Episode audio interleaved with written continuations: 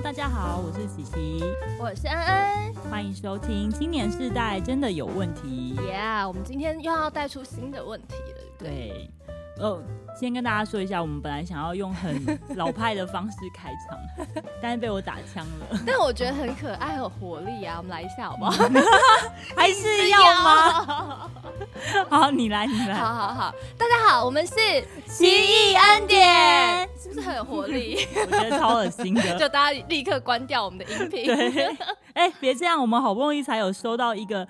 在 Apple 手机里面那个 Podcast 里面的一个留言哦，是什么？是什么？就是有一个叫 LOL 的姐姐，嗯，然后她就说我们的内容很棒，但是背景音乐有点太大声了，哦，就是太轻柔。她说太轻柔了，是背景音乐还是我们俩声音太轻柔？嗯，我想应该是前者啦，要这么不要脸就是。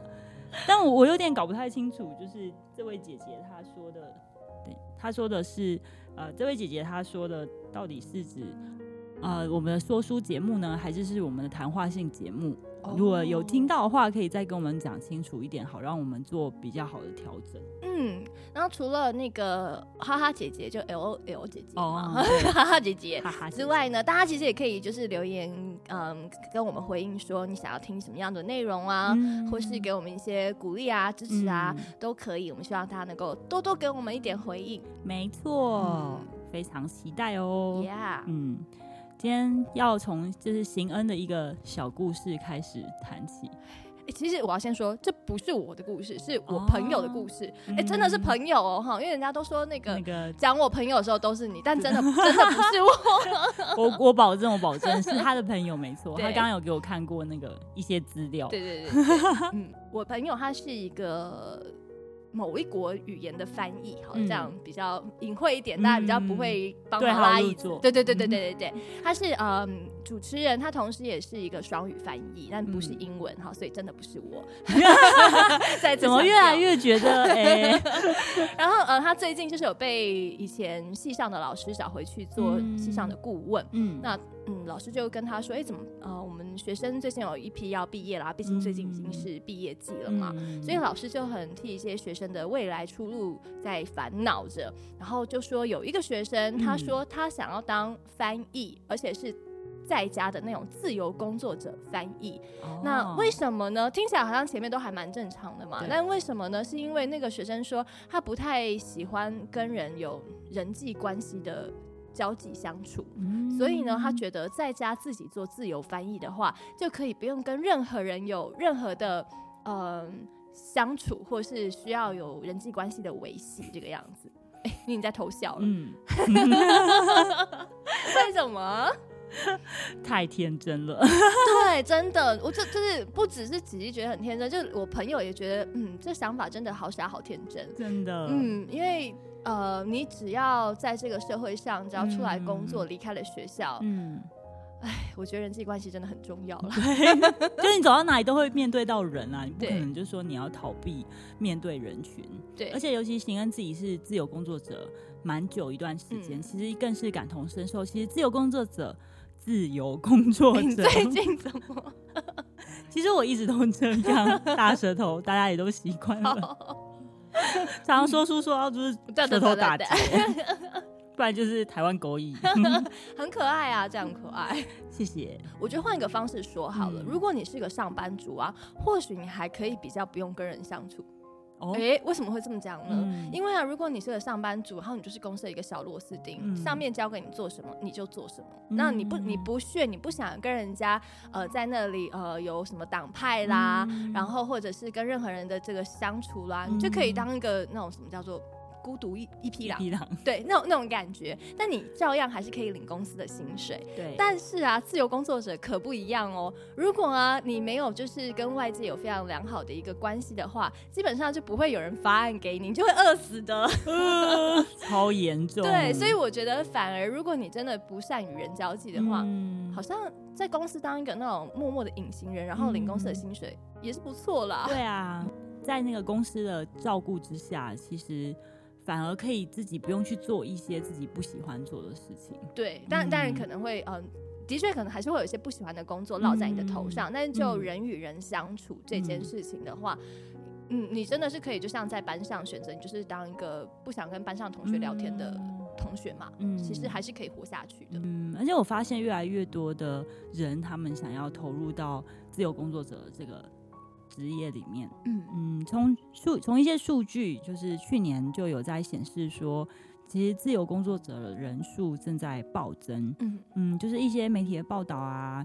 呃，他们就有讲说，像美国跟欧洲，它就有一亿六千两百万人是自由工作者，哦，还蛮多的，占劳动人口两到三成。嗯，那比如说像 Google 或者在全球的这个临时工与约聘人员，已经都比正职的员工还要多。嗯，嗯，所以这个无雇主的时代。就是自由工作者时代，就是已经悄悄来临。嗯嗯，那又在今年这个新冠肺炎的疫情之下，就对于自由工作者这个行业有推波助澜的效果。为什么呢？因为公司跟员工都发现，工作不一定要在一间同一间办公室里面。其实你只要有一台电脑，有可以沟通的软体，然后有可以共用，就是放资料的，或是用来啊、呃、记录，或者是。呃，做轨迹的这个云端空间，其实就可以在各自的所在地点工作。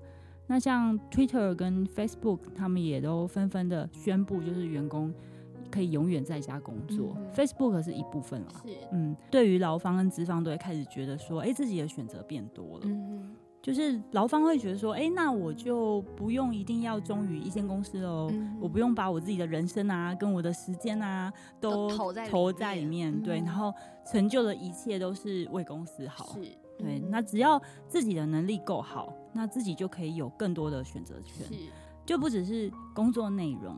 就像生活方式也可以自己选择，嗯、然后自己的这个价值也不是来自于就是说我的薪水，或者是上面主管给我的肯定，嗯、而是自己想去实现的事情。嗯、我就想到你推荐给我那个日剧《派遣女王》，哦，我有看了，嗯。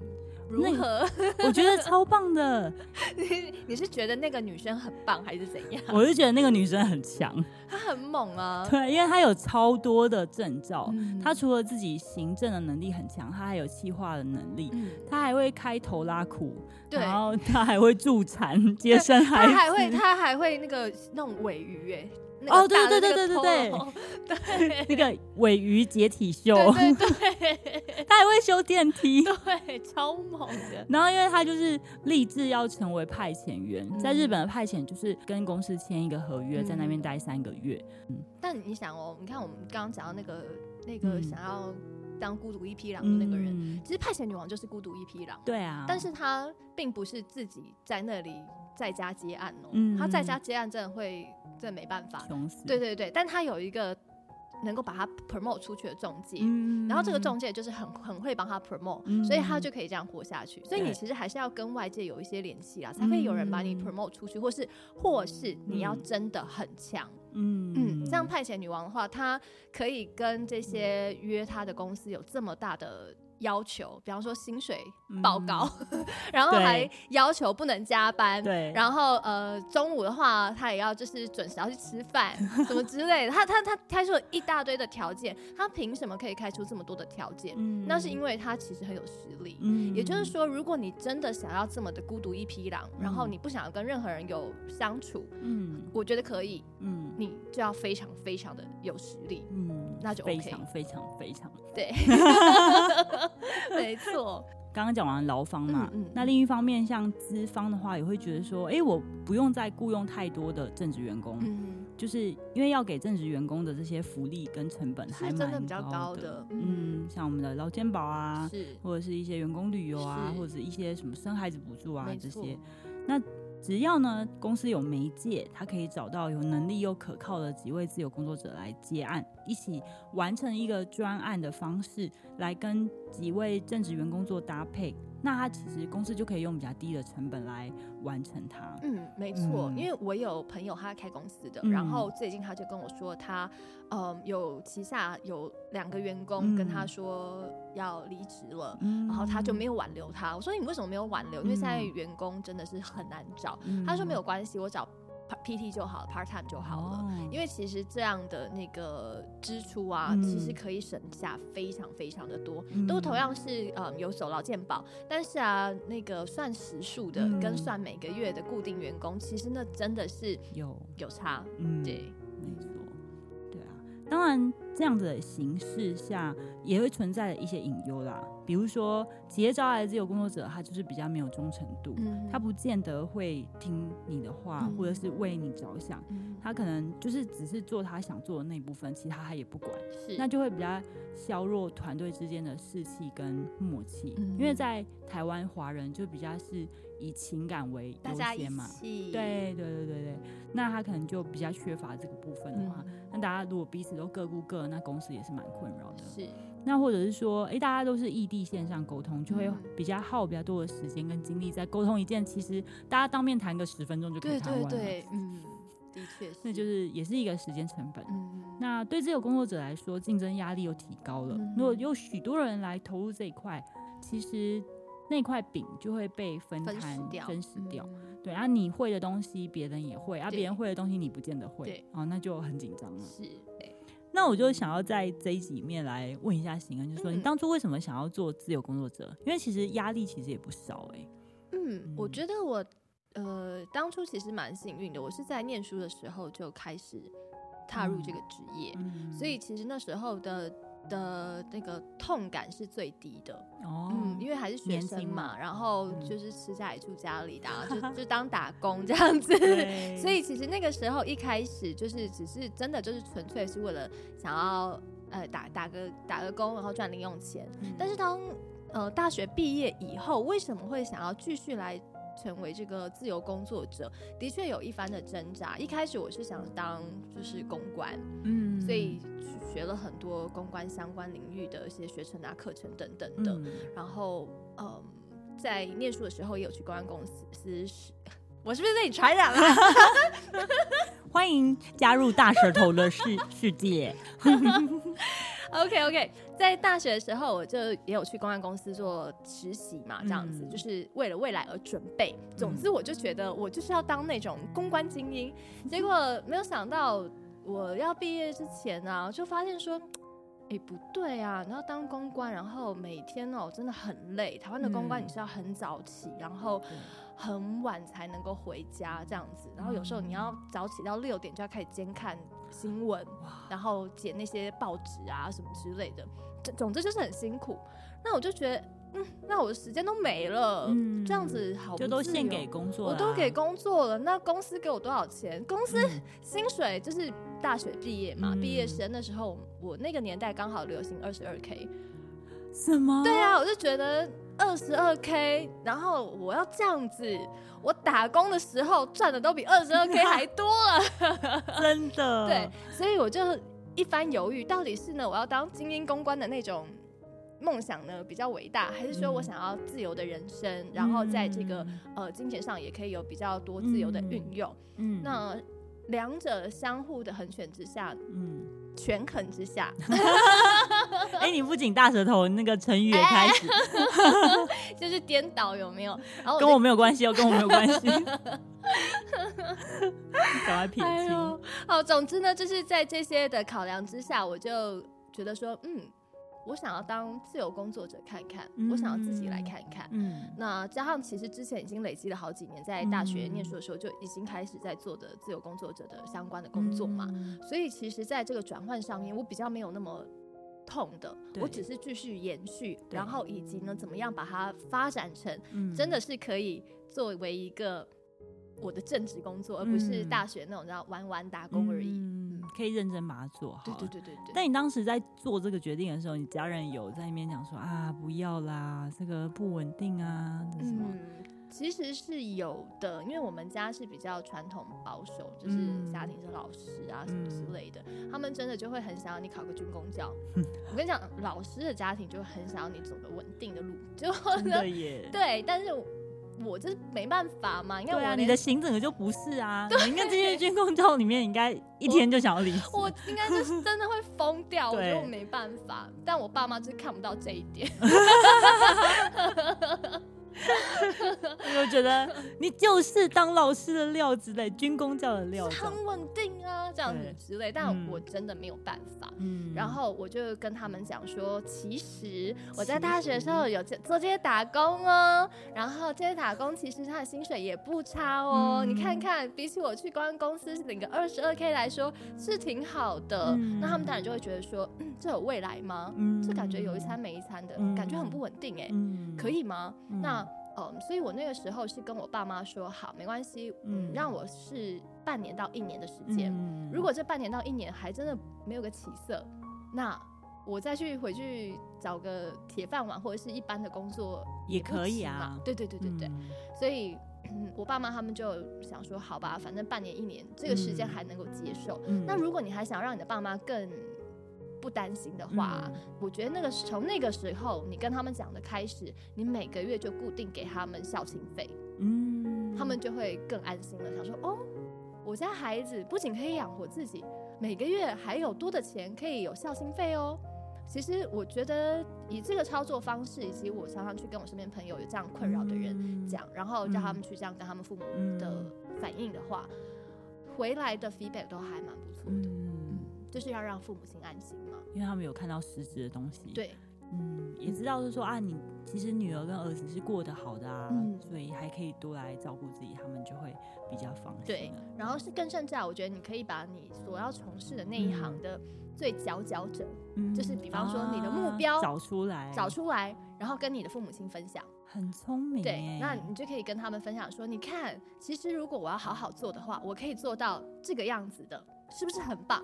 然后呢，他们就会思考嘛，然后让他们思考思考，觉得、嗯、哎呦，哎呦，我家孩子好像如果做到这样子，好像也不错哦。错其实他们就会反而开始更加的支持你。嗯，但我觉得行恩自己本身在跟父母亲沟通之前，其实自己已经就有去做了，而且还已经累积了一段时间做的不错。对。然后他接下来跟父母的承诺也非常的努力的去完成它，跟实践它去做到。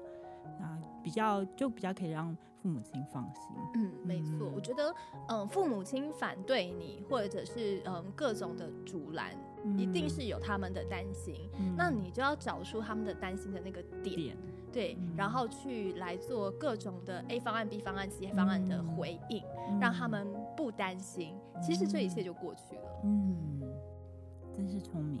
好，大家笔记下来了吗？那当自由工作者有哪些好处啊？对你来说，当自由工作者最大的好处对我来说，因为我真的很喜欢旅行啊。然后，嗯，所以我做这个工作的话，在疫情之前啦，嗯、我每一年都会安排自己有一个月的大旅行哦。对，比方说去。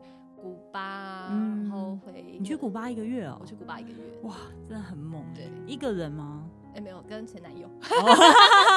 哎，哎，他也是前男友要可以耶，一个月蛮长的。对啊，对啊，嗯，嗯，我本来有说，如果你没办法跟我，可以自己一个人啦，嗯、因为我还蛮喜欢自己一个人旅行的，嗯，嗯，然后去一些嗯奇怪的地方啊，就是一个大旅行，嗯、然后或是每三个月会有一个小旅行，嗯、总之就是很爱旅行，旅行对。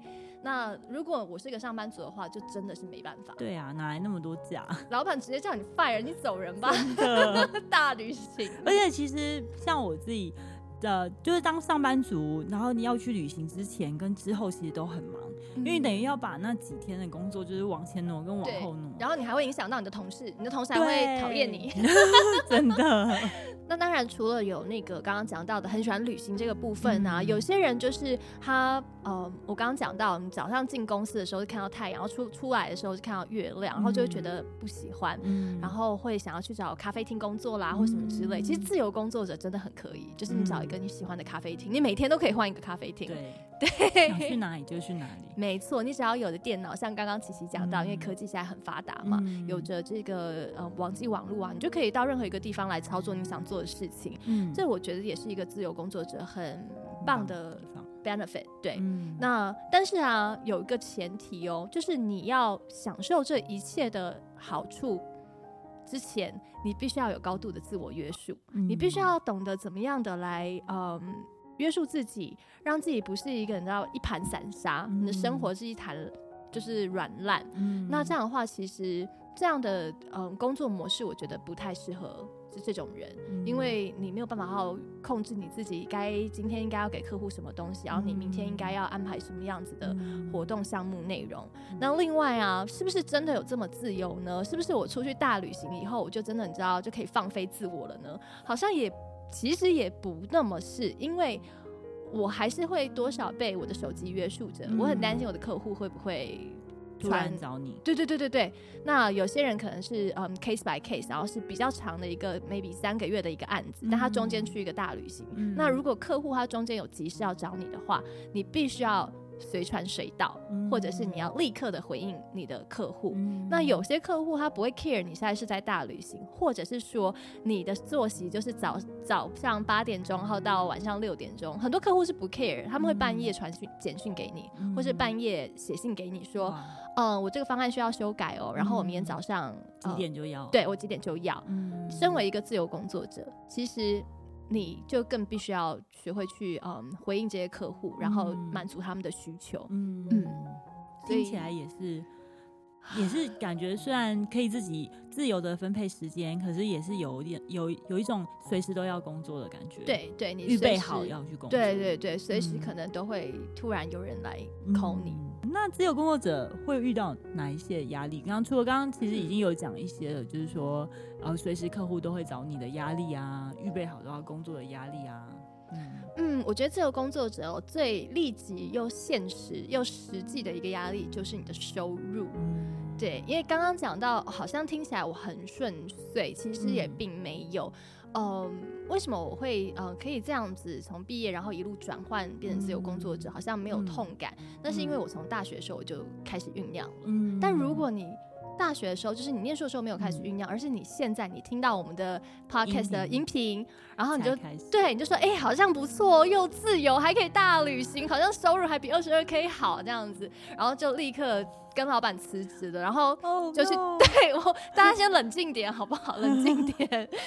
所有的这些成效、成果、收入啊，都是需要酝酿跟累积起来的。嗯、如果啊，你前面没有任何的酝酿，你现在从零开始，嗯、我必须要说是非常非常的现实。嗯，你的收入可能好几个月都是零，非常非常的有可能。嗯，嗯，所以这个这个，我觉得是一个很大的压力。就像现在很多人投入做 YouTube。其实一开始哦，讲到您的就是痛点了，是吗？讲到我痛点了。哦，我先我先讲一下。就是刚开始做 YouTuber 的时候，不管你有多样多么样多的创意，嗯、你多么有趣，其实一开始一定是没什么人看，嗯、然后可能甚至还要自己花钱请人家看。对呀、啊，下广告什么的。真的。唉。所以其实真的就是像先说的，就是有一段酝酿期，嗯、甚至要抓蛮长的，比如说半年、一年，那你就要有足够的钱来支撑你这一段时间的生活。是，没错、嗯。而且这种工作者真的是要多方面的能力。是像贤恩后来有的朋友，他又去做电商嘛，对对对，嗯，那他就是他有他就有多元的收入可以进来。没错，嗯、所以其实自由工作者，如果你现在要立刻投入的话，千万要有极大的心理准备，嗯、在收入上面呢会。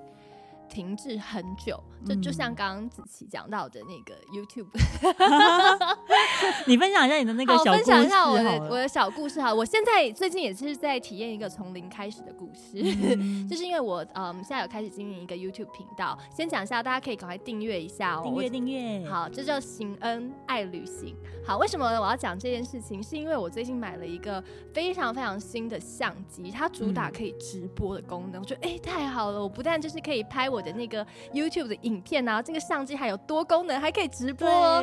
纵使我现在还不知道我要直播什么，但至少 它有这个功能嘛，对不对？对。所以我买回来以后，我就开始尝试啊，想要就是先试试看它每一个功能。嗯、就哎，那、欸、直播的时候它不能直播，我觉得完了，我买到鸡王，我一定是买到鸡王，我要拿去某某公司去。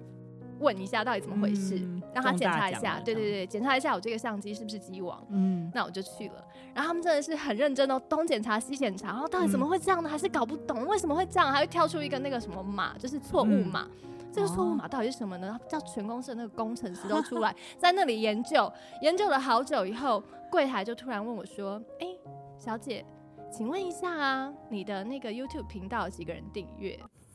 然后我就说，嗯，三百多个，好尴尬哦。然后，然后啊，那个柜台就说，哦，那我觉得我知道原因了，就是。小姐你好，这个订阅人数太少了。YouTube 规定啊，就是如果你要直播的话，必须要基本一千人，一千人才可以直播。所以啊，嗯，这个错误码呢，我觉得啊，应该是你的订阅人数太少了。然后我就觉得我好想挖一个洞，我把自己埋起来，对，或者从上面跳下去之类的，就是赶快跑走，拿拿相就赶快跑走之类。就是、为什么修个相机还要感觉被羞辱？对对。我跟你讲，那个柜台人还不错哦。他说：“好，没关系，我现在帮你订阅，你现在就多一个人了。”然后他叫做他隔壁的人说：“哎，你帮他订阅一下，好不好？”好惨啊！我在同情票啊，在同情票，我真的不知道该感谢呢，还是要就是我。这心情超级复杂，真的。然后呢，反正我就是很想赶快走人，就是赶快拿着东西走人。我就去那个电梯口，然后电梯口那个柜台不知道怎么就 又跑出来哦，很热心哦，然后就说：“嗯，你要加油哦，加油。”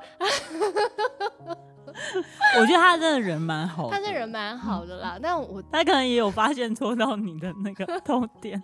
哎，你知道我还给他们那个那个相机，我让他们检查了一个礼拜，检查那个错误码是什么。嗯，然后他们还说他们事后会打电话给我，事后打电话给我还再次的跟我讲，而且我们觉得应该是你的，那个他又再设了一次箭，对我我那通电话我就立刻说，嗯，好好好，我知道我知道我知道，好，谢谢，拜。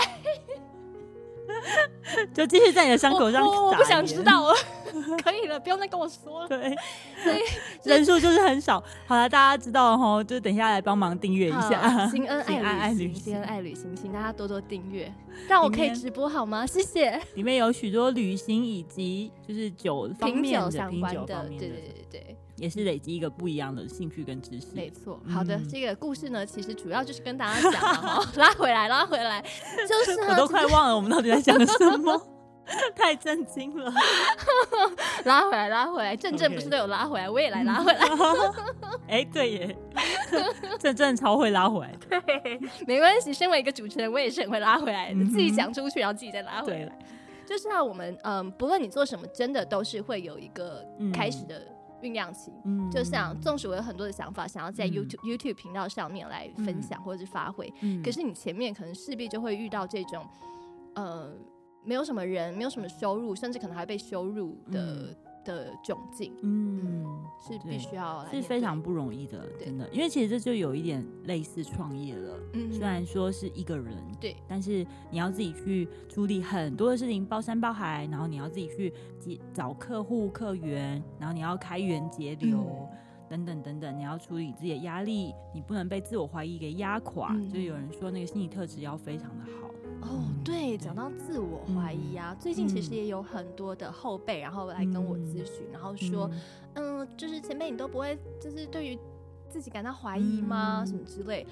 我我我这个这里也希望跟大家分享，就是哦，我觉得人到几岁都会怀疑自己，嗯，没。有没有说你到了五十岁你就人生而不惑，或者是你觉得完全掌握了人生，知道自己的在干嘛。我觉得几岁都会有自己的困惑、怀疑。然后困难，但是不用担心，嗯、就是你会越活越清晰的。